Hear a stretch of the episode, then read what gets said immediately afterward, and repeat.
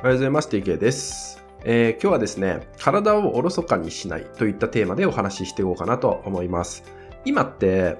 自分を大事にするっていう言葉ってすごく聞くと思うんですね。あなたも聞いたことあると思いますし、もしかしたら意識されている方なのかもしれないんですけど、このね、自分を大事にするっていう言葉において、まあ、いろんな捉え方、表現の仕方があるのかなって思うんですよね。で、ここってちょっとこう方向性を間違えると、まあ、ただのわがままになっちゃったりとか、自分勝手みたいになっちゃったりとか、まあ、甘えみたいな部分になっちゃったりとかして、まあ、大事にしてんのか、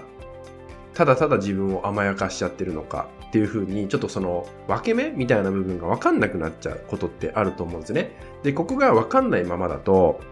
なんか逆にね、そう大事にしてるつもりなんだけど、なんかすっきりしないとか、もやもやするのがどこかで残っているみたいな、まあ、そんな感覚を感じてしまっている方っていうのも結構いるわけですよね。そう。なので、そういう部分をですね、もうちょっと具体的にできるっていうのは何かっていうと、えー体ですね。体をおろそかにしないってこと大事かなってことなんですよ。なので、普段から自分の体の状態に意識を向けてあげるってことも大事です。まあ本当に簡単な話で言えば、まあ、体に違和感ある場所ないかなとかね。そう。例えば凝ってる場所、動きが悪い場所とかないかなとかね。疲れてる場所ないかなとかっていう部分を、まあ、日頃からチェックをするっていうのも大事ですね。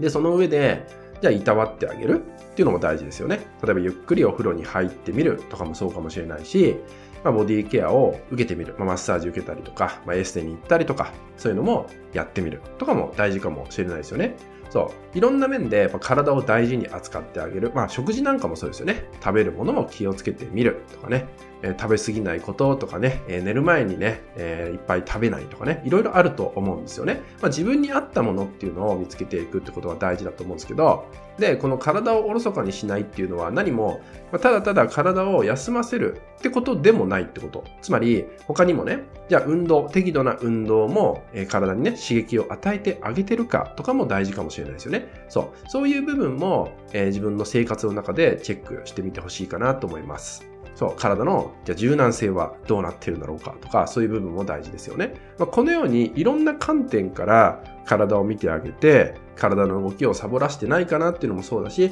まあ逆に、えー疲れをためすぎてないだろうかっていうのもそうだし、なのでね、やっぱりバランスっていうのが、まあ、非常に大事になってくるよってことになります。で、こうやって自分を大事にするっていうのは何もね、心の面だけじゃなくてね、まあ、頭の中だけじゃなくて、自分全体をもってやっぱり自分をケアしてあげる大事に見てあげなきゃいけないってことですよね。そうそういうふうに捉えてあげると、まあ、ちょっとね自分の全体を見ていくってことになるんで、まあ、若干俯瞰をしてですね自分っていうものを見れるようになってくるわけです。だから、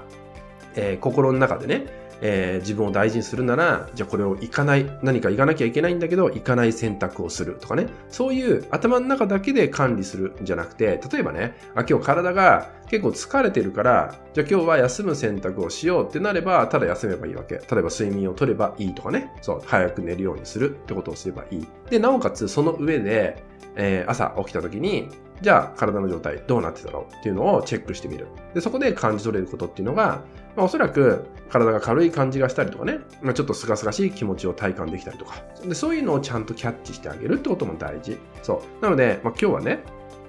まあ、ちょっとね、いろんな 体の話をしちゃうとキリがなくなっちゃうんで、まとめますけど、えー今日はね、その自分を大事にするっていうね、言葉において、ま、その言葉だけにはまらずにですね、えーじゃあそれをどういうふうに捉えていったらいいかっていうのは、えーこの大事にするっていうのは、あなたの、えー頭の中、心の中だけじゃなくてね、え体も含め、え自分全体を見て、自分をおろそかにしない、体をおろそかにしないっていう、ま、観点を持っていただけると、もう少しね、具体的に、え自分をどうしていけばいいのか、今の自分をどうしていけばいいのかっていうところも見えてくるんじゃないかなと思うので、まあ、ぜひね、あなたの日常生活の中で、そのようなね、視点を持ってですね、自分と向き合ってていただけたらと思います。はい、えー引き続き LINE 登録、メルマガ登録で特典をプレゼントしておりますので、えーそちらもご登録いただけたらと思います。はい、それでは今回は以上になります。最後までご視聴いただきましてありがとうございました。